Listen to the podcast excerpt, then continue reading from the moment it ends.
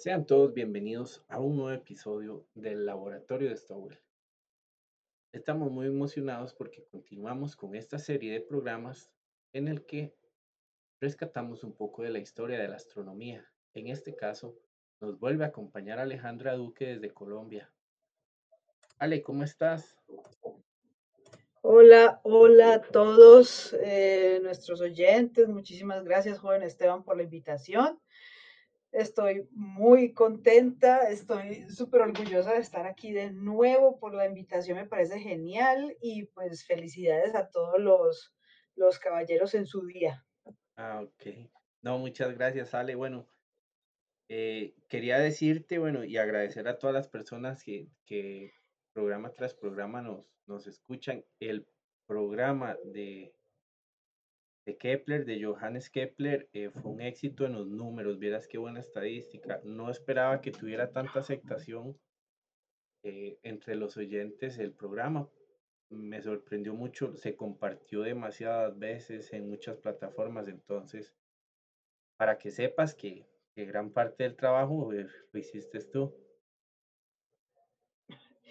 muchísimas gracias. Y usted, joven, es el que se pone en, digamos que en todo este trabajo para poder tener un, un programa de calidad como es este, para poder divulgar ciencia. Entonces, digamos que es un trabajo conjunto, pero pues el mérito es suyo también porque usted fue el de la iniciativa y me parece genial que a la gente le esté gustando eh, hablar de Johannes Kepler, porque pues hoy vamos a hablar también de, digamos que su complemento, su tormento, su, esa persona que fue eh, protagonista también de la vida de ese, de ese gran eh, astrónomo, pero pues que muchas personas no conocen.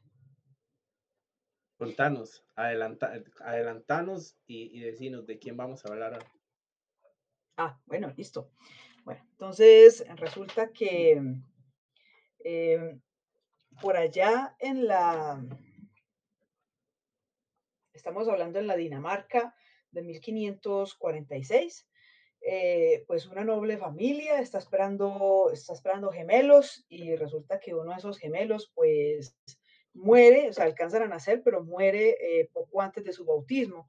No encontré nombre para ese gemelo eh, que ha fallecido, pero el gemelo sobreviviente es un señor que se le conoce por lo general como Taiko Brahe es el nombre, digamos así, el, nombre de pila, pronunciación, eh, pronunciación americana, pero eh, ya averigüé y se le conoce como Tisho, Tisho Brahe, o sea, la pronunciación de, del, lenguaje que hablan en Dinamarca. Entonces, ese es el personaje, el famoso astrónomo de la nariz dorada, del que vamos a hablar hoy. Ah, ok. No, excelente, excelente. Lo de la pronunciación, bueno, yo siempre tuve la duda de cómo se pronunciaba. Yo, yo te comenté que yo, yo, yo lo llamaba como tico, por el tema de que como yo soy costarricense, entonces yo solo tico le decía. Pero bueno, ya nos conseguiste el dato de cómo se pronuncia correctamente. Pero no sé si correcto, pero es el, es el, o sea, es como se le pronuncia en la, en la lengua nativa, en la lengua original de él. Ah, ok. No, no, pero excelente, Ale. Ale, y bueno, para empezar con las preguntas, este, eh, que, eh, la primera pregunta sería, ¿cómo empezó la carrera de, Taiko eh, como astrónomo y qué, lo, y qué lo motivó a perseguir en esta disciplina? Pues bien, la familia de, de, de Taiko es una familia pues que de las más poderosas que tiene Dinamarca. Eh, desde chiquito pues siempre fue muy, eh, o sea, siempre estuvo dentro, dentro de lujos y, demás, pero eh, la familia de él, o sea, él fue primogénito, él era, fue, fue el producto pues del primer embarazo de la, de la pareja, pero ellos tuvieron más hijos, ellos tuvieron, fueron dos hermanos en total, pero entonces el, tío, el tío que también tenía su dinero y era regente de un, de un, famoso castillo allá en Dinamarca, eh, no tuvo herencia, no, tuvo herederos más bien, no tuvo herederos ahí con su, con su señora, entonces él dice, dice las malas lenguas, que él lo raptó a la edad, a la edad de 12 años. Eh, pues la familia de la familia original, los padres originales de, de, de, Taiko dijeron, no, pues hágale, pues lléveselo, pues ya que, ¿cierto? Entonces, este, este tío lo, lo, lo cría como si fuera suyo durante más o menos los primeros 12, 13 años de, de vida de, de, este, de este joven, pues muy, muy, inteligente, pero pues no genio en las matemáticas, pero sí muy inteligente y muy curioso. Entonces, eh, el padre de él se llamaba Otto, bueno, Ote, Ote Brahe, y es eh, adoptado o raptado, como lo quieran llamar, de, dependiendo de la bibliografía, por un señor, por su tío que llama Jorgen, Jorgen Brahe. Entonces, eh, a los 13 años se lo llevan para, se lo llevan a, o sea, yo no sé cómo empezaban estudios de, de, leyes tan rápido, o sea, 13 años y una apenas está jugando con tierra y con piedras. En cambio, a, a, al joven Taiko, eh, pues como era el heredero de toda, de toda su, de toda la, de toda la, la fortuna de su familia, entonces eh, lo mandan a estudiar a la, a la Universidad de Copenhague. Eh, y entonces es cuando él empieza, él, él, ve un, él ve un eclipse y le llama muchísimo la atención. Entonces, él dice que, que, pues él quiere, él quiere continuar, quiere continuar con esta, con esta, como con esta noble pasión y le encanta, le fascina, le, le, le apasionó la astronomía desde temprana edad. Digamos que eso fue, eso fue lo que detonó lo, lo que nosotros eh, conocemos ahora como pues, eh, toda la astronomía. En ese entonces también se le mezclaba con astrología, pero él digamos que él cuando ve ese fenómeno en el cielo, él dice, esto es lo mío. Vale, y más o menos quiénes eran los, bueno, estamos hablando que Taiko, hablemos de un Taiko adolescente, quiénes eran los astrónomos en ese momento, o sea, las referencias. Pues bien, a él, él, él empieza, eh, él empieza con la, esas referencias de las que, de las que él tiene, o sea, cuando, cuando él se apasiona, cuando ve este eclipse, él, dijo, él dice que, que, que ya quiere, que quiere, ver, quiere empezar con su, con, su carrera, con su carrera de astrónomo, pero el tío le dice, tiene que estudiar leyes, o sea, esa fue la condición, tiene que estudiar leyes para que él pudiera estudiar astronomía. Entonces, él estudiaba leyes de día, astronomía de noche. Entonces, las referencias que él se consiguió, digamos que era, era la Biblia de la astronomía en ese entonces, era el libro de Claudio Ptolomeo, el Almagesto. Y entonces eh, él empezó a estudiarlo, pero se dio cuenta que ese catálogo eh, y pues la teoría del Almagesto, que parecía una mandala porque era muy enredado de entender el movimiento de los planetas, eh, tenía más o menos unos 1500 años de antigüedad. Y entonces él dijo, esto toca, esto toca actualizarlo. También, eh, digamos que en ese entonces, eh, eh, contemporáneo a él, también estaba un joven que era un joven astrónomo italiano llamado Galileo. Entonces, pero pues hasta cierto punto ellos no se han conocido todavía pero él sí empieza a, a, leer, digamos que el Almagesto, y empieza pues con sus, con sus cuentos de, de, la astronomía, y él se da cuenta que hay una alineación entre Júpiter y Venus, y él dice, yo la quiero ver. La referencia para esas, para esas, para ver los eclipses y para ver los, para ver ese tipo de alineaciones en ese entonces eran las tablas pluténicas. Las tablas pluténicas eran unas tablas eh, bastante obsoletas en el sentido que estaban desfasadas por días. Entonces, si Taiko se sentaba, por ejemplo, hoy, 19 de marzo, a esperar que ese día era el que decían las tablas para ver la alineación entre Júpiter y Saturno, pues entonces le tocaba esperar siquiera hasta el 22, hasta el 23, porque entonces no, la, no, no podía, las tablas simplemente tenían una, tenían un desfase horrible. Entonces él dice que va a crear sus propias tablas, eh, así sea con juegos de azar o con lo que sea, pero él empieza a trabajar y empieza a motivarse para crear su propio observatorio que, que en un momentico le- les contaré al respecto. Esa es la motivación primera que él tiene acerca de, acerca de la astronomía y digamos sus referentes en ese entonces, sus referentes en ese entonces para, ese, para esos primeros estudios. Ah, ok. En el modelo de Ptolomeo, la Tierra es, es el centro, ¿verdad? ¿O me equivoco? Ah, tiene, tiene toda la razón. Claro, el, mole- el modelo, el, hasta ese entonces, eh, so pena de morir en la hoguera, como, como Giordano Bruno o como algunas otras personas que se atreven a decir que, que el Sol era el centro del universo. Entonces, eh, el modelo tolemaico fue adoptado por la Iglesia por 15 siglos y entonces decía que la Tierra era el centro del universo y que los planetas, los seis planetas principales, bueno, los que se conocían en ese entonces, eh, para, digamos que para justificar ese movimiento que, que por, unos, por un tiempo eh, eh, presenta ese, esos movimientos de los planetas desde la Tierra, entonces, pues este señor, eh, Claudio Ptolomeo, dijo que tenían unos epiciclos, que eran como unos, unas rotaciones,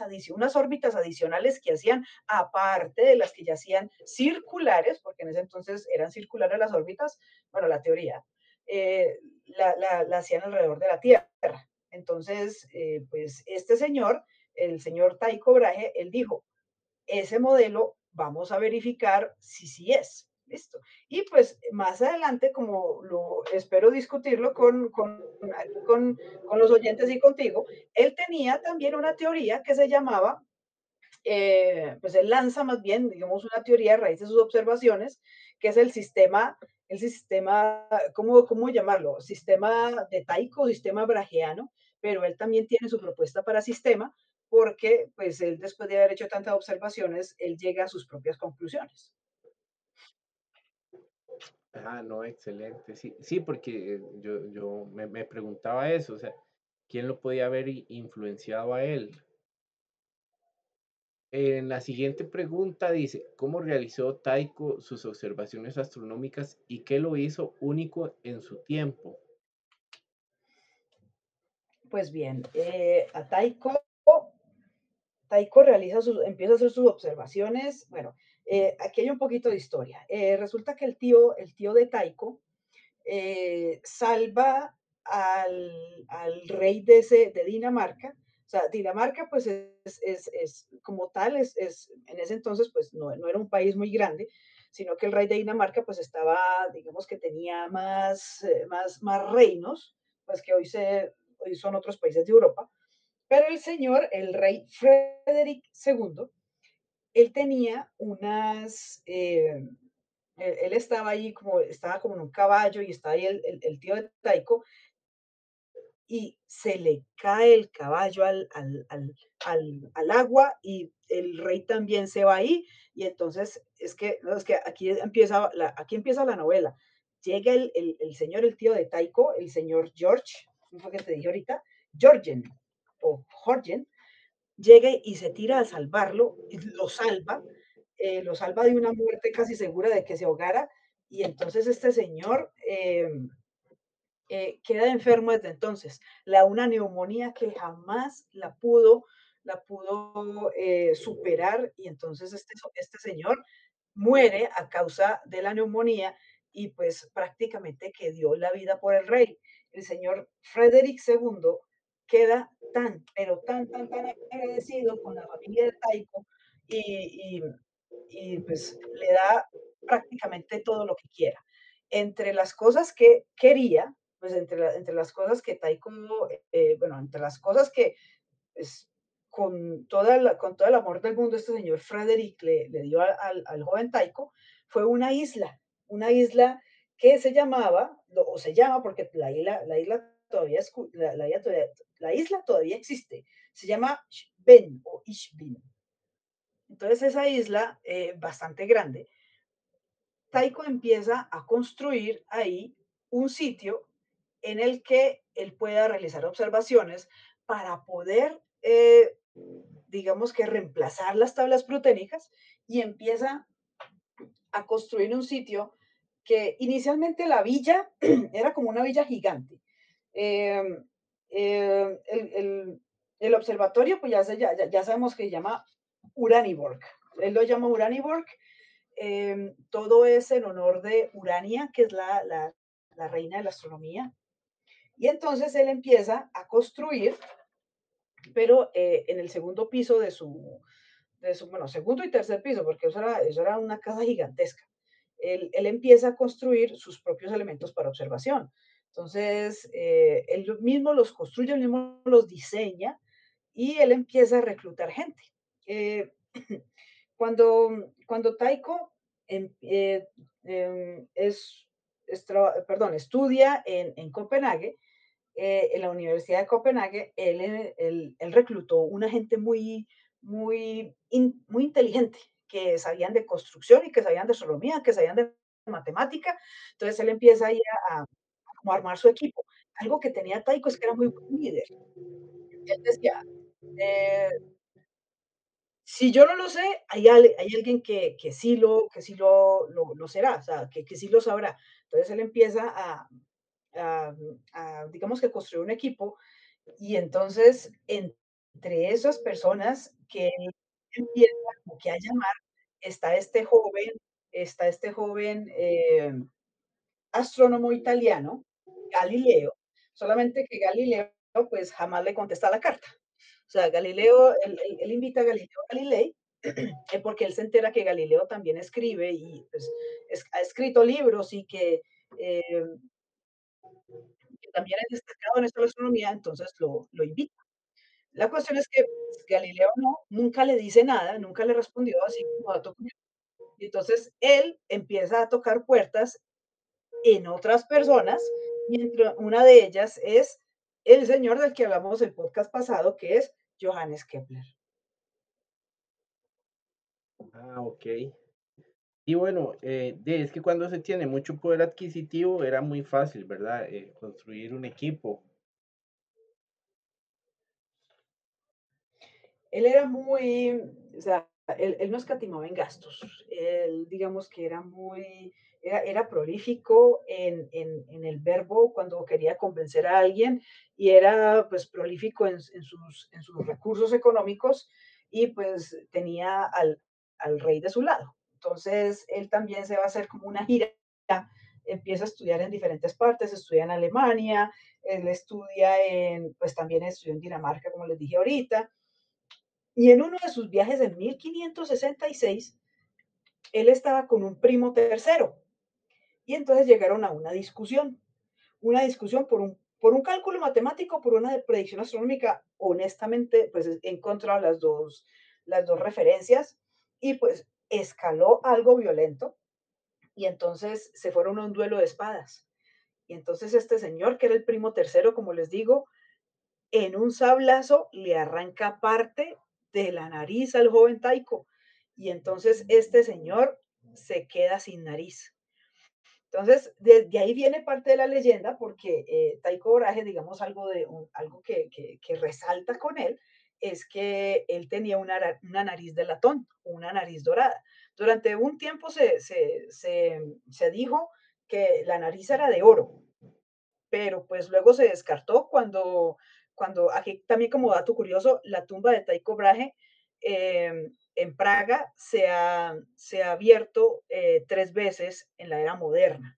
O sea, en 1990, bueno, se ha abierto un par de veces más desde eso, para todo, para, la primera fue para verificar que sí, que sí estaba ahí, porque pues igual se tenía una tumba en una, en una iglesia y pues era muy lujosa y con mármol y qué tal, bueno, querían verificar si era cierto y encontraron una de sus narices que era de latón.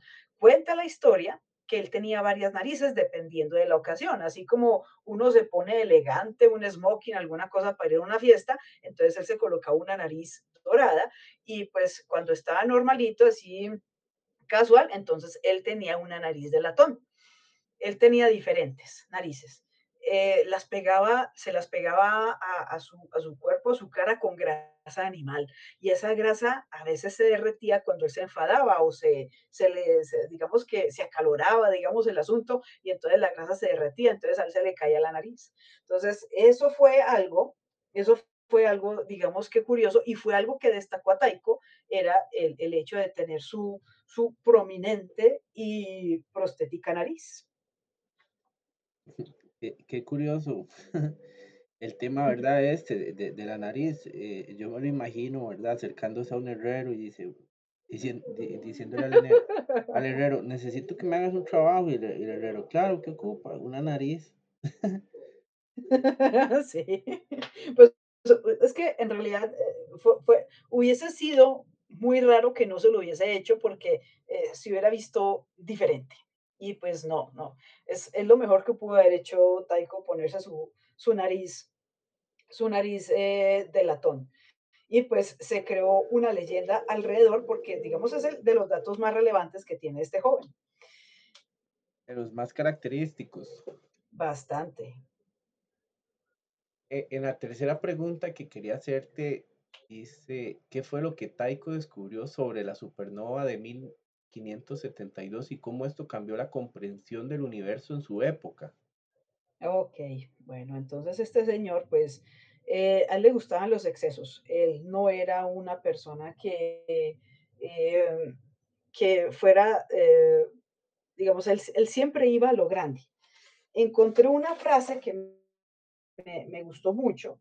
Eh, la frase en inglés dice, not to be seen, but to be. O sea, algo así como, no para ser visto, sino para ser. Me encantó esa frase que eh, eh, dijo este, este señor, su, su, lema, su lema de vida de Taiko fue este. Y entonces resulta que él cuando re, regresa a Dinamarca en 1570 o 72, él se construyó un observatorio y en un antiguo monasterio allá en esa, en esa isla que les, que les comento. Y es que él observa una estrella eh, nueva, una estrella nueva en el cielo. ¿Listo? Entonces, él, él se pregunta, bueno, ¿y esa estrella qué? O sea, porque la estrella primero era muy brillante. Demoró así muchísimo tiempo. Y él decía, pero es que esa estrella no estaba ahí. O sea, él, él checaba los, los, los, los, cielos todas las noches desde su observatorio, desde Uraniborg, y él, y él miraba, pero pues esto está muy raro. Entonces, él lo, lo detalla como, lo, lo, lo, lo, escribe como Nova Estela, eh, y entonces está en la constelación de Casiopea.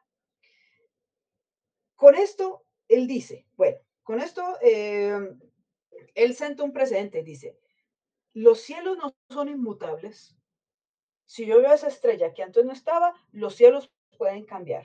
Entonces ahí ya tumba una teoría de, una, una, teoría eh, de Claudio Ptolomeo, la teoría tolemaica. Se pensaba que los cielos eran perfectos e inmutables, impolutos, pero él dijo, ya con eso, eso, eso no es cierto.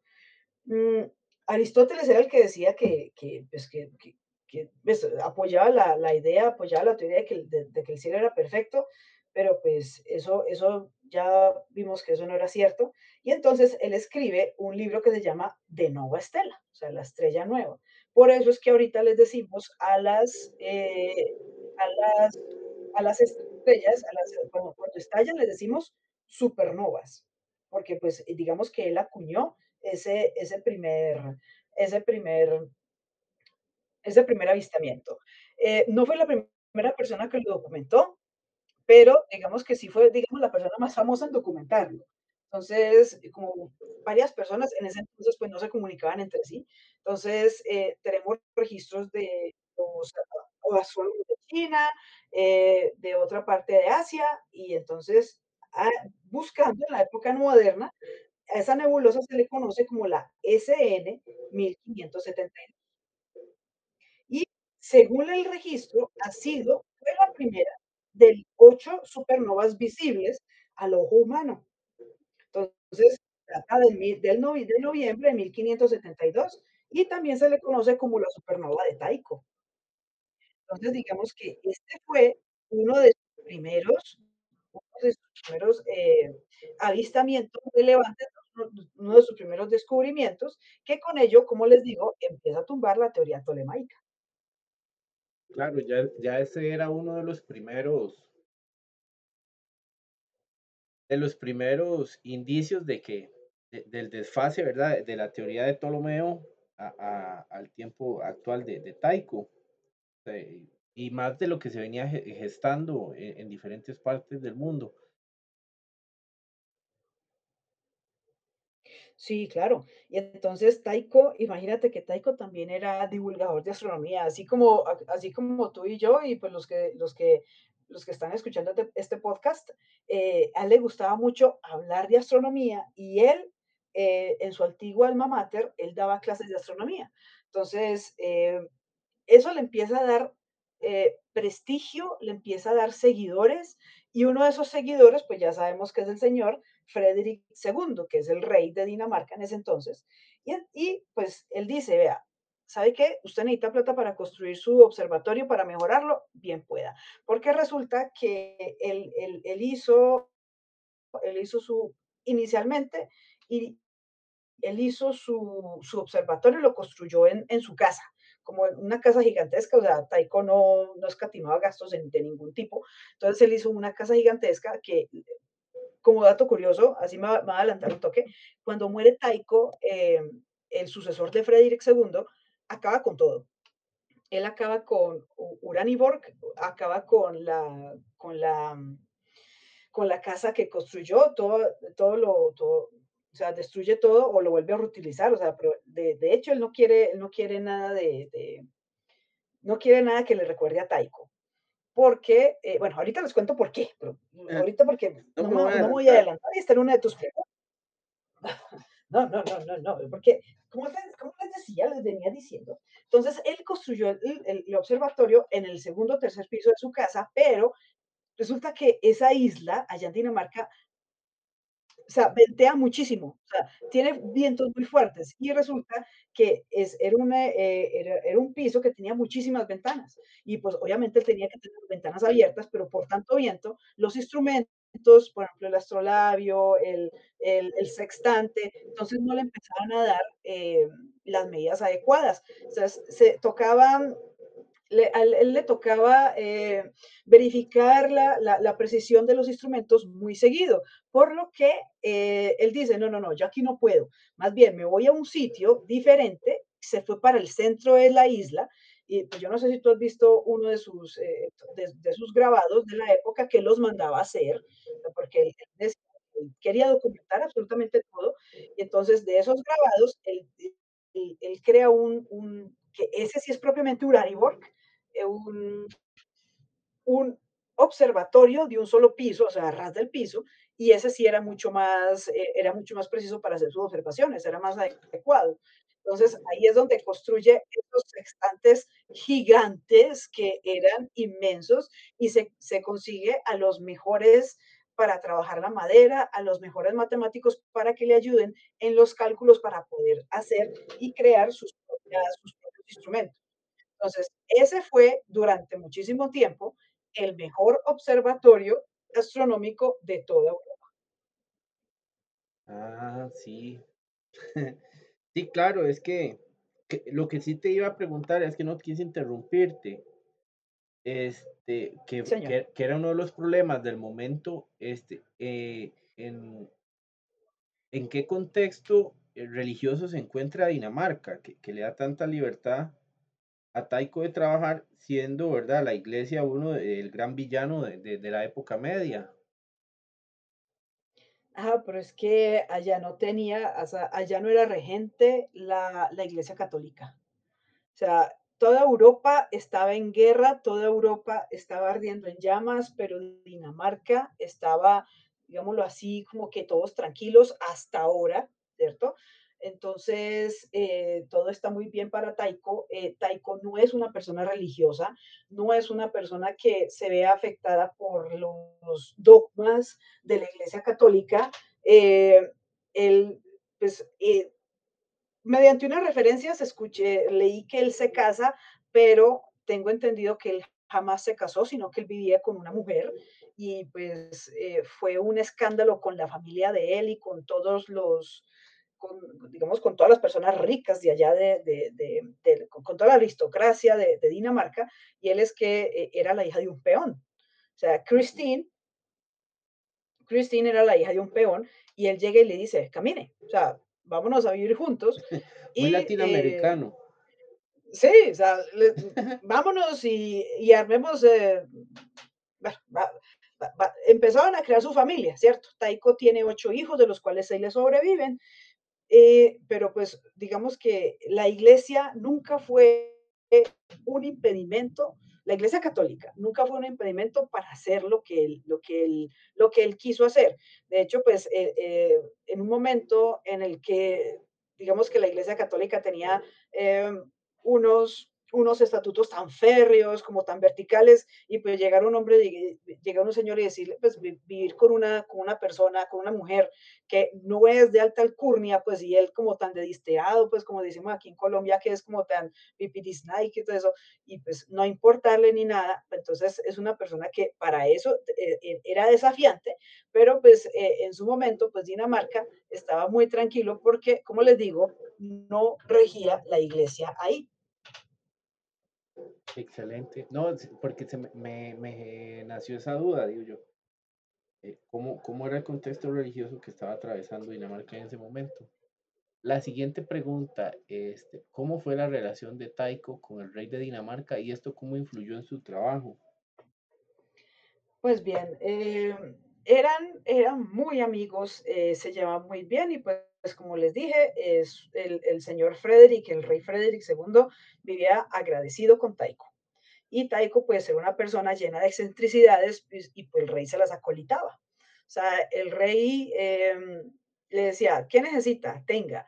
¿Cómo le va? Tenga. Eh, ¿necesita necesita más dinero para tales? No hay problema, tenga". Porque entonces Taiko, eh, hizo de Uraniborg y de su y de su casa, de su, digámoslo así, de su choza, de su nido de amor, eh, algo muy lujoso. O sea, él contrata él contrata artistas italianos para que le decoren la casa, eh, y la hace con todos los lujos.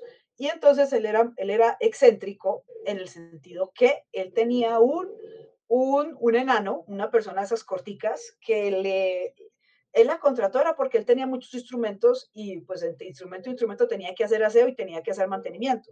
Entonces, una persona, digamos, de estatura normal no cabía.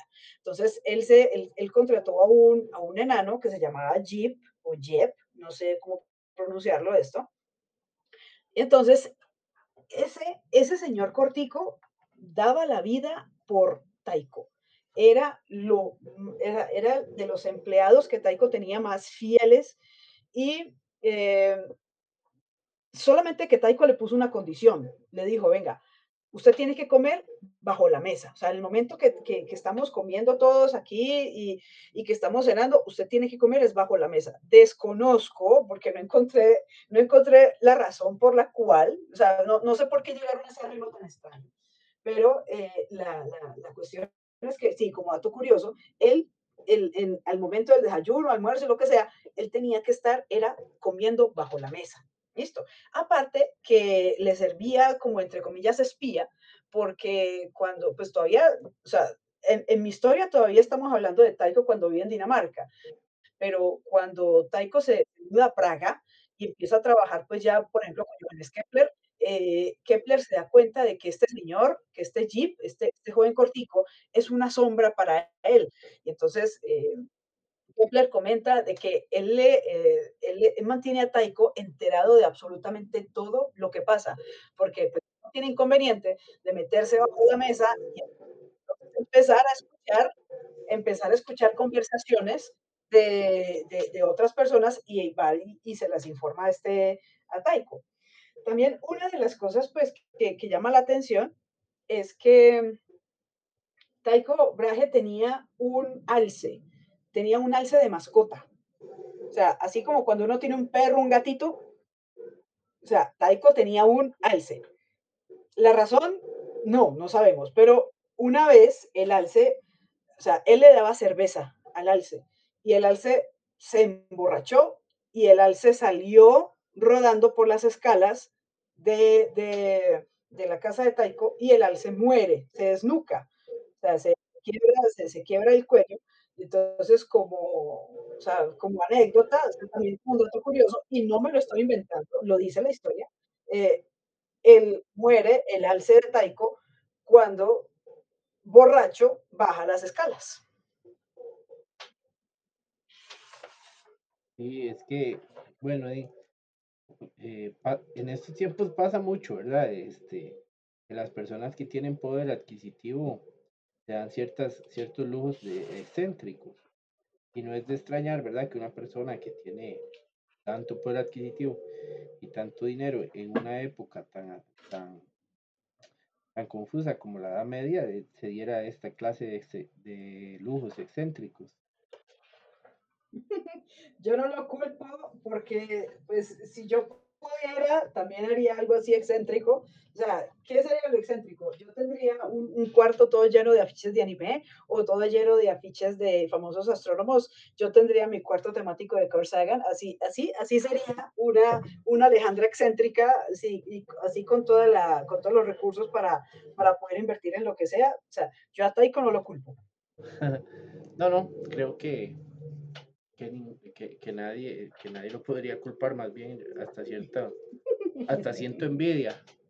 Pero eh, después de, de, de Frederick II viene otro rey con el, con el cual ya él no, no, no goza estos privilegios. Es cierto. Em, él, eh, pues, Taiko era, era común de sangre para la, para, para, para, para el dinero, para el dinero del rey. Y entonces, pues, eh, el, el, el rey eh, Frederick II tenía un hijo, que era el heredero al trono, y entonces empieza a correr el rumor cuando el rey muere, eh, empieza a correr el rumor que Taiko ha tenido un amorío con la esposa del rey, con la esposa de Frederick II. O sea, es que, o sea, aquí, aquí poco hemos hablado de astronomía y estamos hablando más bien, es como de una, una novela así estilo eh, Televisa, o sea, estamos es eh, aquí me, mero chismorreo, o sea, es, la vida amorosa de los famosos astrónomos antiguos y pues eso, eso también atrae gente y seguidores. Y entonces, eh, este señor, eh, que se llama, creo que es el diablos, olvidé cómo se llama el, el, el, nuevo rey. Ahorita les comento cuando, cuando revise bien mis apuntes cómo se llama el nuevo rey. En todo caso, este nuevo rey eh, dice que prácticamente destierra a Taiko. Le dice, no va a haber dinero para absolutamente nada más. Listo. Y este nuevo rey de Dinamarca, pero le tiene odio, odio, odio a Taiko. O sea, es, es, es difícil describirlo de otra forma. Es odio lo que le tiene. Y entonces le dice, ¿sabe qué, señor? Usted y todas sus cosas, su enano y todas sus vainas se van. Y lo destierra de Dinamarca. Y se van. Entonces, hay una, hay una leyenda que cuenta que Taiko tenía un, un, elemento que se llama el globus magnus, que era un globo que inicialmente era de madera, o sea, un globo terráqueo. Eh, bueno, el globo terráqueo no, no, pero era un globo gigante, eh, en el que estaban todas las estrellas eh, con distancias calculadas entre sí, lo más preciso que había, porque todos los elementos que, que Taiko tenía le daban una precisión impresionante para la época y sobre todo pues observaciones que se hacían a ojo desnudo, a ojo, a ojo, o sea, era, el ojo humano solamente porque no hablemos de telescopios todavía, el telescopio era exclusivo de hasta ahora de, del señor eh, este italiano Galileo. Entonces, eh, él con todas esas vainas y todas, to, todos sus elementos, la mayoría los tiene que dejar ahí, entre ellos el, el, el, el globus magnus. Como dato curioso, eh, si usted, otra de mis ex, excentricidades, si tuviera la plata, es ir a la, aquella isla en Dinamarca, porque eh, en aquella isla hay un, eh, o sea, en algún sitio tomas un botecito y te vas a la isla, porque es la única, es el único medio que hay, y hay un museo en honor a Taiko, en el cual, que uno de mis recomendados es que alguien fue y pues el, video es horrible, pero en YouTube se encuentra, y él en ese video muestra cómo llegar, muestra el museo como tal, la parte externa, y muestra los, eh, los elementos, los estantes, eh, los astrolabios que él construía, que de hecho él inventó algunos de los elementos que, que, con los que hacía observación, y eh, todos son reconstruidos porque cuando él le cae mal al, al, al nuevo rey de Dinamarca, a él le toca irse y entonces él le toca dejar todo atrás.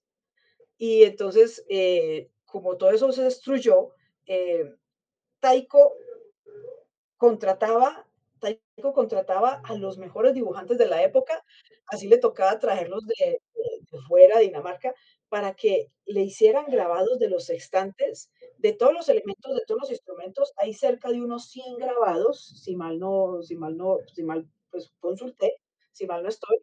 Y también hay varios grabados de Urari Borg, de su, de su, de su observatorio. Y entonces gracias a estos grabados se pudo construir, se, pudo se pudieron reco- reconstruir tanto la esfera como el globus magnus, como eh, estos instrumentos los volvieron a construir y los tienen en, exhibición en dicho museo. ¿Listo? Entonces, es, cuando este señor ya le dice que ya no le va a dar más dinero, que ya no le va a decir, ya no, ya no tiene más plata de, de, Dinamarca, a él le toca irse con todo su equipo, su enano, su mujer, sus hijos, a otro sitio, y ese sitio es Praga. Ah, ok. Eh, sí, qué interesante, bueno, e- e- esa, esa, esa parte de la historia, ¿verdad? El Globus Magnum vendría siendo lo, de, el primer planetario. Sí, es cierto, es cierto. Usted tiene toda la razón. Al menos el primer planetario conocido. Sí, porque así como, de, me lo imagino, ti- ti- viene siendo un planetario. Lo que conocemos hoy en día como un planetario. Sí, y ya encontré el, nombre del nuevo rey, que es, Cristian IV. Entonces, eh, Cristian, eh, el, nuevo rey Cristian IV, eh, expulsa a Tycho Brahe porque acusado, pues, acusado no, simplemente pues que, que se dio el rumor que tuvo un amorío con la mamá de este joven Cristian, y entonces ese fue la, como, así como dato curioso que ya había mencionado en el otro podcast, como eh, estos rumores llegaron a, hasta Inglaterra y entonces se escribe Hamlet y Hamlet se cree que es una eh, que digamos que fue inspirada en esta historia de este joven astrónomo teniendo pues su amorío con la, eh, con la esposa del rey. Ujú. Seguro le contaron a Shakespeare y dice, esto me da una nueva idea. Ahí en las Ahí calles. está, entonces, ahí está, es, el- es que el chisme, el chisme es bueno, engorda, pero es bueno, a la gente le encanta. Fí- Fíjate, esto es un paréntesis. eh, hablaba con una amiga mía que es antropóloga. eh, yo no sé, eh, está, algo estábamos hablando y, y, y, y yo le dije, no, pero es que eso es chisme y el chisme no es bueno. Y me dice, el chisme es muy importante para la sociedad y, y muchas culturas crecieron gracias a los chismes. Y yo me quedé así como, no, usted lo que está justificando es sus ganas de chismear. Pero Sí, de ser cierto, imagínate, eh, bueno, Hamlet es, es una gran obra literaria Ajá. eh, que representa, ¿verdad? Eh, mucha cultura y todo. Y, pero no, si, si, si, si este señor, el, el, el, el heredero, ¿verdad? ¿Cómo dices que llamaba Cristian IV? Cristian, Cristian IV. Le tenía tanto odio es porque él sabía que era verdad. Es posible, es posible que hubiese sido. Sí. Eh, como nota al pie, y también me gustaría un paréntesis, eh, encontré una referencia que me pareció muy bonita. Eh, habíamos visto hace un ratito que eh, este señor Taiko Brahe tenía otros 11 hermanos. Uno de ellos, o sea, una de ellas es Sofía. Sofía Brahe. Yo no tenía idea de la existencia de esta mujer. Resulta que Sofía era la hermana menor de Taiko, inteligente, estudiosa, y fue su asistente mientras Taiko estuvo en Urariborg. Entonces, eh, él, eh, pues, le encantaba, pues, que su hermana menor pudiese, pues igual Taiko era el, el, el primogénito, eh, pero entonces le encantaba que su hermana menor fuera a, ayudarle con las observaciones, porque las observaciones de Taiko, entre otras cosas, y también como dato curioso, no se puede realizar una sola persona. Los elementos eran tan grandes, los, los, los instrumentos eran tan grandes, tan voluminosos, que una sola persona no era capaz de manipularlos. O sea, Taiko dirigía, decía, apuntemos aquí, midamos cuántos arcos segundos, etcétera, pero entonces tenía que ser un séquito de personas que le ayudaban a hacer las observaciones, aparte pues que necesitaba unos escribas que eran quienes, eh, digamos que guardaban el récord, eran quienes escribían los libros de Taiko, pero todos dirigidos por este joven astrónomo. Y entonces Sofía Brahe fue una persona que influyó muchísimo en la calidad de las observaciones y pues le ayudó mientras estaba ahí en, la isla, en Dinamarca, y catalogó, le ayudó a catalogar más o menos unas mil estrellas. O sea, Taiko creó para crear esa, esa, Globulus Magnus, que estamos hablando ahorita, él, catalogó la, el movimiento de mil estrellas y esta mujer, Sofía Brahe, fue una persona imprescindible, muy importante, para que él pudiera, eh, digamos que, llevar a cabo todas estas, estas mediciones.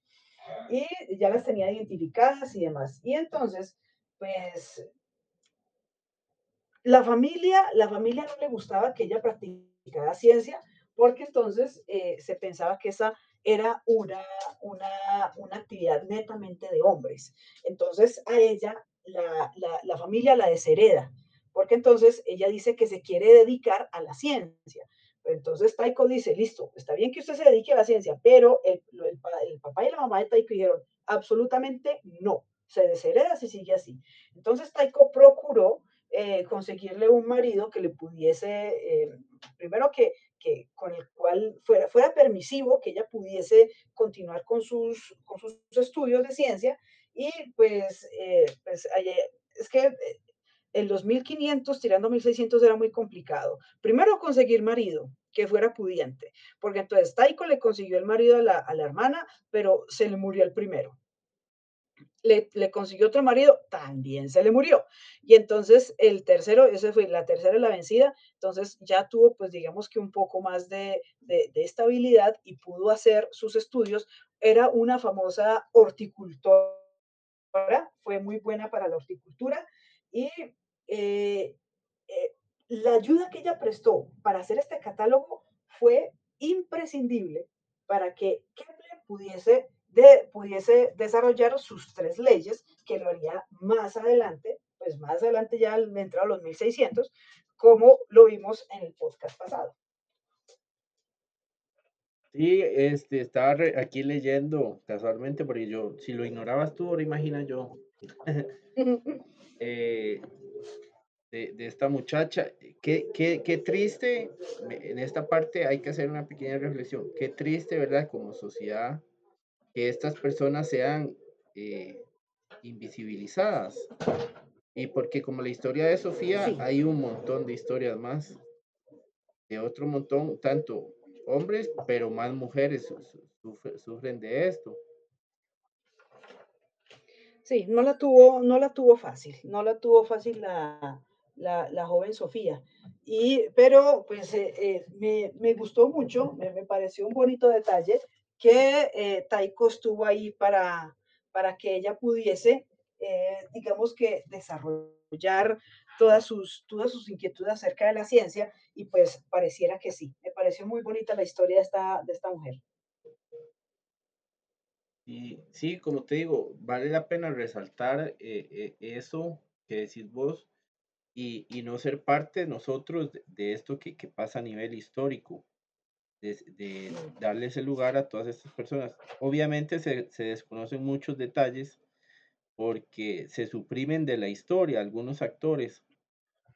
Como te digo, en, e, este caso, sí, como te digo, si tú lo desconocías, imagínate yo, hasta ahora que lo acabo de leer y que tú me comentas de la existencia de, de la hermana de Taiko en su trabajo. Obviamente uno asume que tuvieron hermanos y más familia, pero en su trabajo como tal. Sí, sí, es cierto.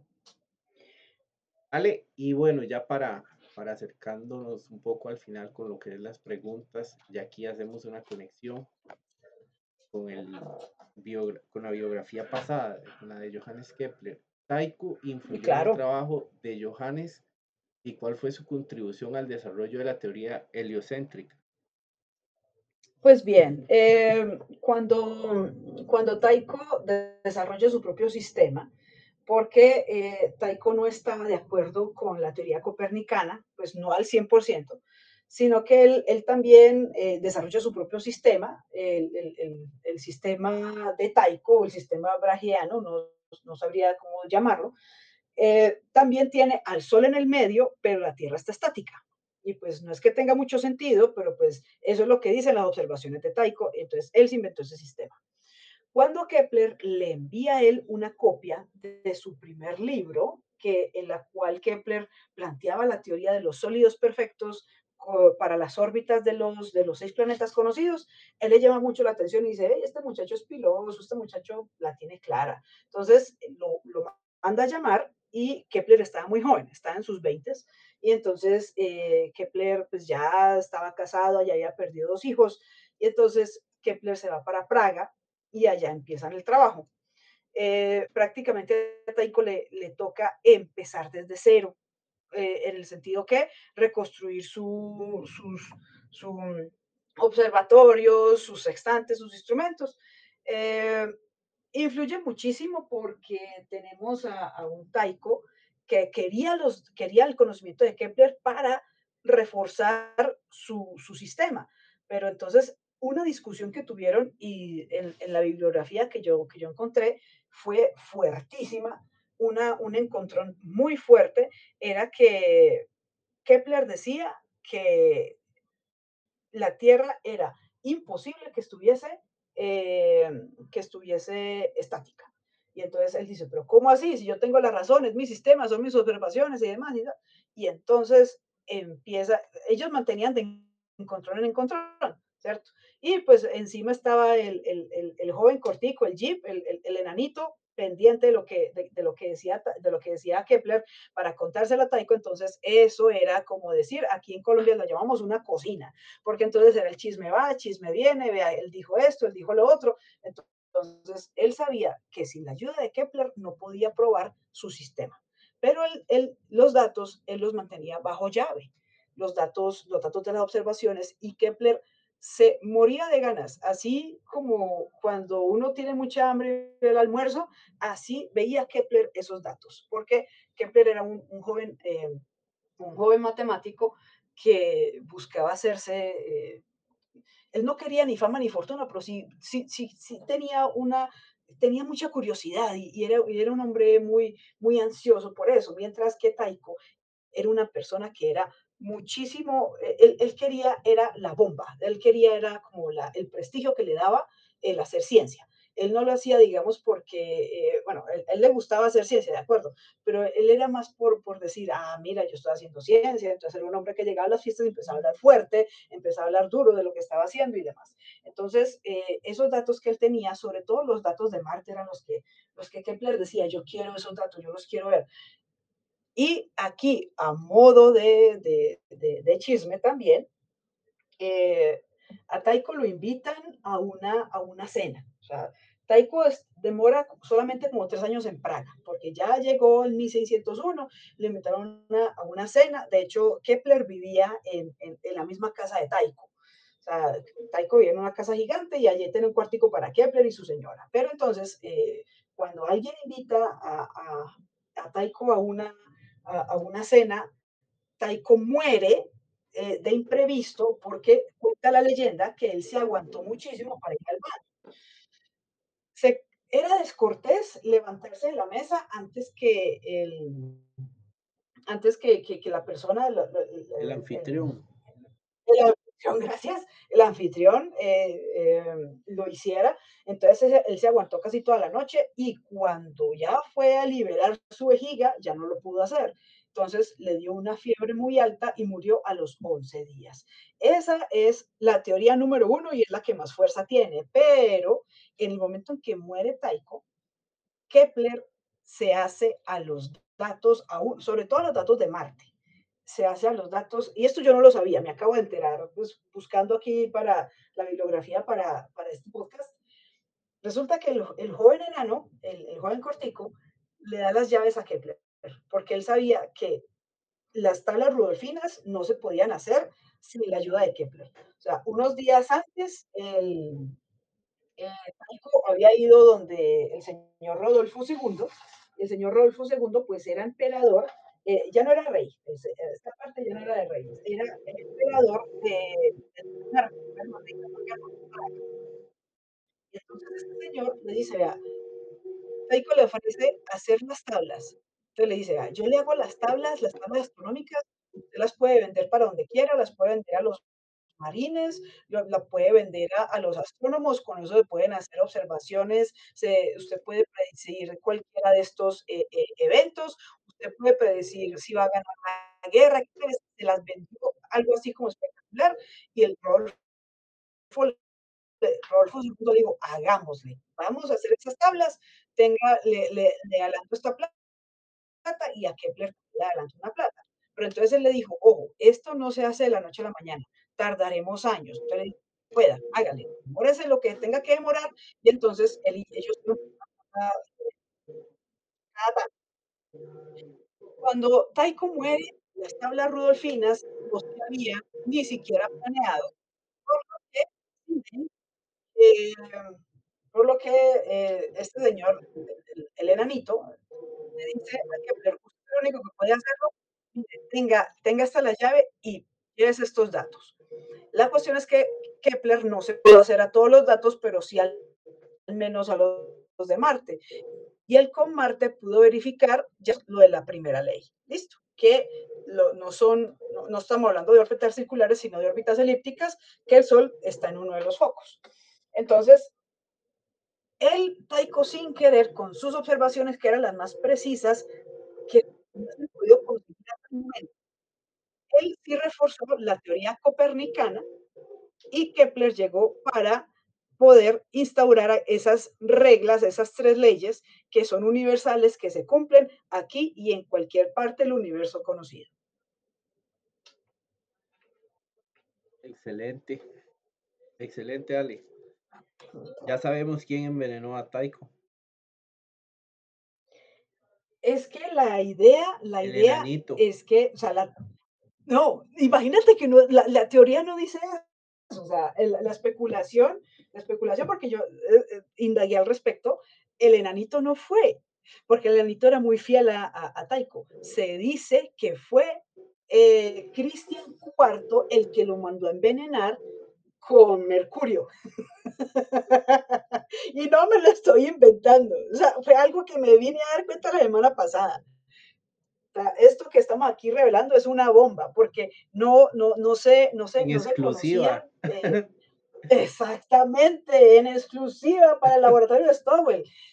Se cree y tiene fuerza la, la, la teoría que fue, que fue este señor Cristian el que lo mandó a envenenar porque eh, el primo de Taiko, hay un primo de Taiko que era, que era fiel al, al señor Cristian IV, al rey de Dinamarca, eh, se encontró el diario en el que dice, el que narra los encuentros entre un emisario del rey y él, y dicen que este señor fue el que le puso el veneno en la comida o en el vino mandado por este señor Cristian. Entonces, es posible, es posible, es una teoría que al señor Taiko Brahe si lo hubiesen envenenado. Sí, sí, bueno, a mí, a mí es que me gusta la polémica, entonces siempre me, me gusta hacer sí. énfasis en que pudo haber sido envenenado. Claro está que, que ¿verdad? Para mencionar uno de los datos eh, bastante curiosos de Taiko es que él, a pesar de ser un, un astrónomo con mucho conocimiento, también de, eh, creía en astrología y era alquimista. Sí, es cierto. Entonces, sí, de igual, uno no sabe, pu- pueden ser muchas cosas.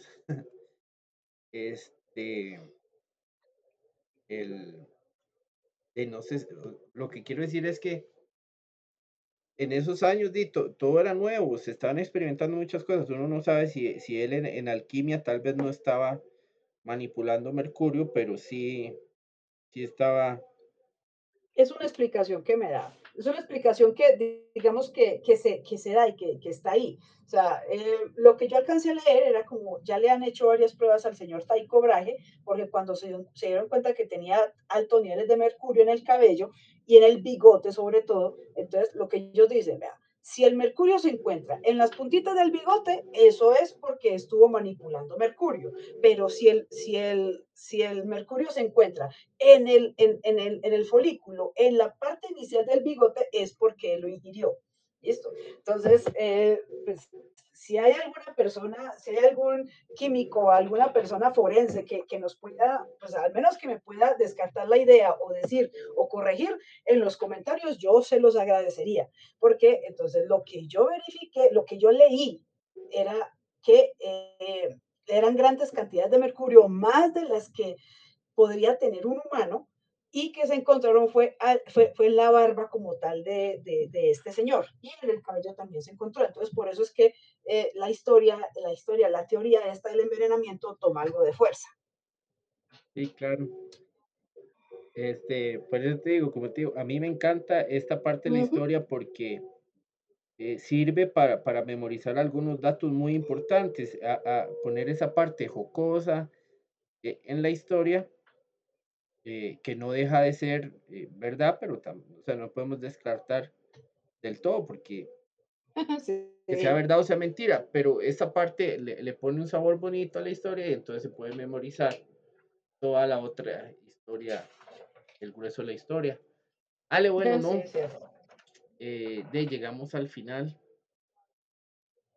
Oye, sí, nos, nos alargamos un toque. No, no, no, Uy, de hecho no hemos terminado. Mucho. Este, ah, no, vale este es como, como, el paso ya al bloque final, ya más o menos sabes cómo, va esta parte, ya, ya lo has hecho, entonces me encantaría que nos, nos volvás a recomendar, en este caso, un libro que, que quieras recomendarle a las personas, eh, una película y una actividad. Bueno, eh, un libro. Eh, yo no, encontrar un libro de, de, Taiko Brahe es muy complicado. Sin embargo, sin embargo, encontré un libro, eh, no está para descargar en PDF porque ya lo busqué, eh, si está en Amazon, de pronto lo pueden conseguir para, si lo pueden conseguir para Kindle, eh, habla acerca de la biografía de Taiko Brahe, que es de donde, de donde saqué la mayoría de estas, de estas teorías conspiranoicas que me parece que tienen, me parece que tienen todo el sentido. Entonces, es eh, la vida del astrónomo Tycho Brahe. Eh, se encuentra en inglés, no le vi traducción, pero me pareció espectacular porque fue, es un señor que ya tiene, ya, ya, ya, ya es de edad y se puso, fue, fue a Uraniborg, fue a Uraniborg y tomó fotos, eh, están haciendo excavaciones porque eh, em, encontraron pues eh, muchísimas cosas. Aún hay, aún existe, aún hay por ahí una, un edificio eh, que mandó construir Taiko, que es una iglesia. Em, entonces, digamos que la, la, documentación de este señor me pareció muy seria y pues me pareció muy organizada, muy meticulosa y él dio una conferencia al respecto y ese libro a mí me encantó.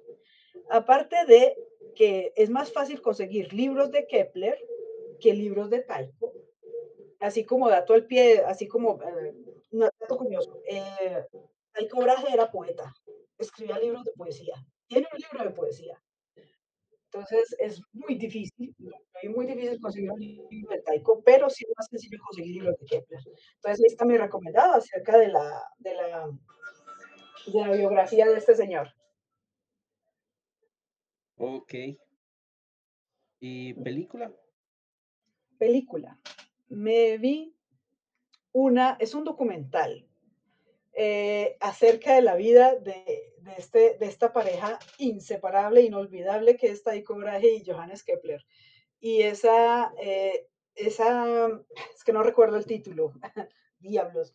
Eh, resulta que esa, en ese documental también se cuentan muchísimas cosas acerca de la, de, de la vida de estos dos señores. Y pues lo disfruté muchísimo. Si me das un instante, lo voy a buscar porque eh, yo lo tengo por aquí. ¿Y cuál es el otro que para, para recomendar? Eh, una actividad eh, de tiempo libre o física. La actividad es mirar al cielo. Cuando tengas cielos despejados, no dudar salir a ver, porque hay unas, eh, pues, al menos pues por aquí en Colombia está horrible, está horrible el tema del, está horrible el, tema del, al menos pues aquí en el eje cafetero donde yo estoy, Manizales, eh, el invierno está, está pésimo, pero eh, yo sé que en algunas partes el, el, cielo está hermoso y por estas, por estas noches puedes ver, eh, ir a salir a ver la nebulosa de Orión, puedes ir a ver eh, tantos objetos de espacio profundo, está Júpiter, está Venus, o sea, salir a observar sería la actividad más recomendable. Excelente.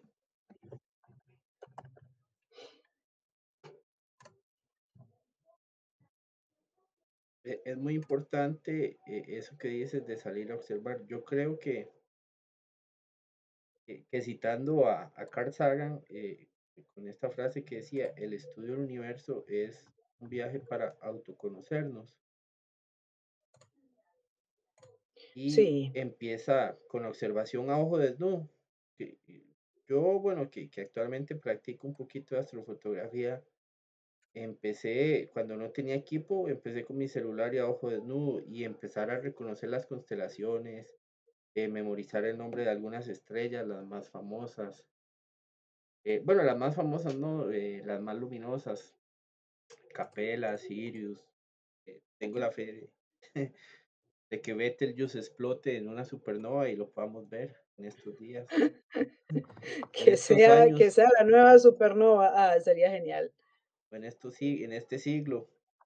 Porque sí, o sea, ya Betelgeuse eh, se, se va, se va inclinando a que en cualquier momento pueda explotar. Bueno, de, de- o- eh, esto, eh, lo que quiero decir es que tal vez ya explotó, lo que pasa es que no ha llegado la luz, No sabemos, pero sí, en cualquier momento no tenemos pasar. idea. Podría pasar hoy o dentro de unos 300, 400 años, entonces hay que estar observando el cielo. ¿Encontraste el dato, vale? Mira, el, el documental del que les hablo se llama Johannes Kepler, Storming the Heavens, o Johannes Kepler, eh, digamos lo que mm, Storming sería como, ¿cuál sería una traducción de Storming? Eh, asaltando los cielos o eh, cuando algo pasa y es, es, es algo que es, diablos, ¿cómo lo traduzco? Cuando eh, storming es como cuando algo te golpea muy fuerte y te cambia, te, te hace, te hace ver las cosas de otra forma. Entonces, ese es el documental que yo les eh, sugeriría. Johannes Kepler, Storming the Heavens, es, al menos pues para mí fue espectacular la experiencia verlo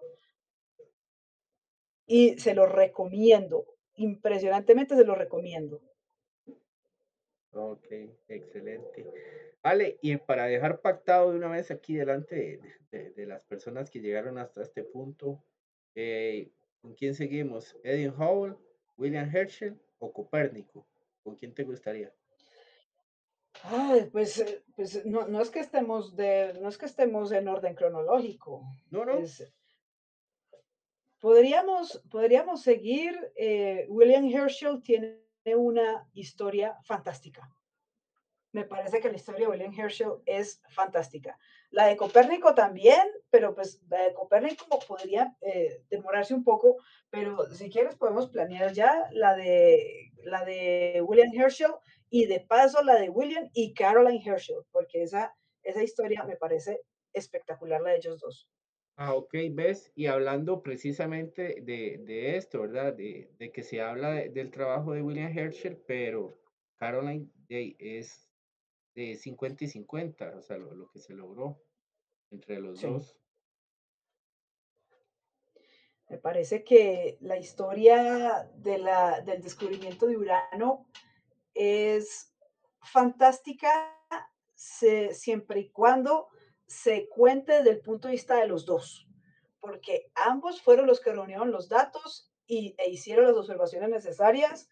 Urano no es netamente William Herschel, sino que también de Caroline. Y si tenemos tiempo, porque con estos podcasts me estoy demorando bastante, podemos hablar también de John Herschel. Ah, ok, no, no. Vamos a montarlo y el tiempo de no es una limitante en este espacio, entonces eh, yo siempre busco que sea una hora, unos 70 minutos, pero no, no pasa nada si, si nos extendemos. Vale. Porque, entre otras cosas, no hablamos, no hablamos de la muerte de Kepler. O sea, esa, esa parte todavía no la, o sea, no la tocamos en el podcast pasado y, y, pues en este, pues ya no, digamos que yo no aplicaría. Pero eh, sí, como, como anota el pie, eh, como dato curioso, Kepler muere en 1630 eh, cuando se va de viaje a la corte del, del, emperador Rodolfo, que ya es, ya Rodolfo III, porque Rodolfo II ya se había muerto. Eh, y, o sea, él se va, no le han terminado de pagar, él necesita plata y cuando ya él se va a que le, a que le terminen de pagar, tiene que hacer un viaje larguísimo. Eh, dice la historia que le da una fiebre y muere. Pero a él no, nunca le pagaron, nunca le terminaron de pagar las, las tablas rudolfinas. Sí, es, un- es una muerte digna para la vida que tuvo. Es cierto. Fue muy complicado. Muy o complicado sea, hay tu- algo tuvo un estilo de vida tan que complicado que, que, que el que muriese sin que le pagaran, creo que hace honor al estilo de le, vida que le tuvo. fue bien. Sí, No, pero es un grande y, y no podemos obviar el trabajo que hizo. La verdad es que ya para, para una, una reflexión final, eh, me di a la tarea de, de buscar algunos nombres para hacer este especial de biografías no autorizadas, eh, por el hecho de que son historias magníficas de hombres eh, que tuvieron limitantes gigantescas, gobiernos, iglesia, y aún así eh, el, el hambre por buscar la verdad, por, por dar información correcta, los llevó a convertirse en las personas que, que que hoy en día recordamos. Por eso es que eh, invito a las personas que, que nos están escuchando que no se queden con la versión oficial. O sea, si escucharon algo en este podcast que, que de momento dijeron, me llamó la atención, pero no estoy 100% convencido, los invito a que eh, vayan, busquen información o información oficial, de- eh, debatan con lo que escuchan, porque ese es parte del método científico, no nos podemos quedar con una sola versión. Creo que si estas personas de las que hemos estado hablando en esta serie de programas se hubiesen quedado con la versión oficial, estaríamos aún más atrasados de lo que podríamos estar en este momento. Es cierto. Entonces, Ale, Siempre hay que ir más allá. siempre hay que ir más allá. Ale, muchas gracias por regalarnos eh, eh, de tu tiempo. eh, Te digo a, a los invitados y en este caso a usted. eh, este micrófono, este espacio es de ustedes, así que muchas gracias por, por compartir con, con las personas que nos escuchan y en especial conmigo de tu conocimiento y de tu tiempo. Muchísimas gracias por invitarme de nuevo. Estoy feliz. Si usted me dice, "Vea, ha- hacemos más eh, bi- biografías, yo no tengo ningún problema. Esto, es uno de los temas que me apasiona, me encanta la divulgación de ciencia, me encanta que la gente sepa de dónde viene la astronomía, de dónde viene la astrología, porque son dos cosas diferentes. Claro que en ese entonces, en el tiempo de Kepler y Tycho, es la misma cosa, pero se empiezan a diferenciar a partir de Kepler. Entonces, eh, esto que estamos haciendo me parece genial y pues muchísimas gracias y a las personas, gracias por toda la paciencia y esperar hasta este minuto porque este podcast no fue cortico. No, muchas gracias. Invitar a las personas que nos escuchan, eh, que nos pueden seguir en las redes sociales del Laboratorio de Stowell, porque se viene una actividad muy bonita. Estoy planeando hacer una recolecta de fondos. Quiero comprar eh, unos 100, unos 100 unos 75 por ahí, esa cantidad de anteojos para que los niños en diferentes escuelas del país puedan ver el eclipse que se va parcial, que se va a dar a cabo en octubre de este año. Entonces, acérquense a las redes para que estén atentos de la actividad, de la dinámica que vamos a hacer para poder recoger estos fondos. Así que muchas gracias y nos vemos, nos escuchamos hasta la próxima. Muchas gracias, hasta luego.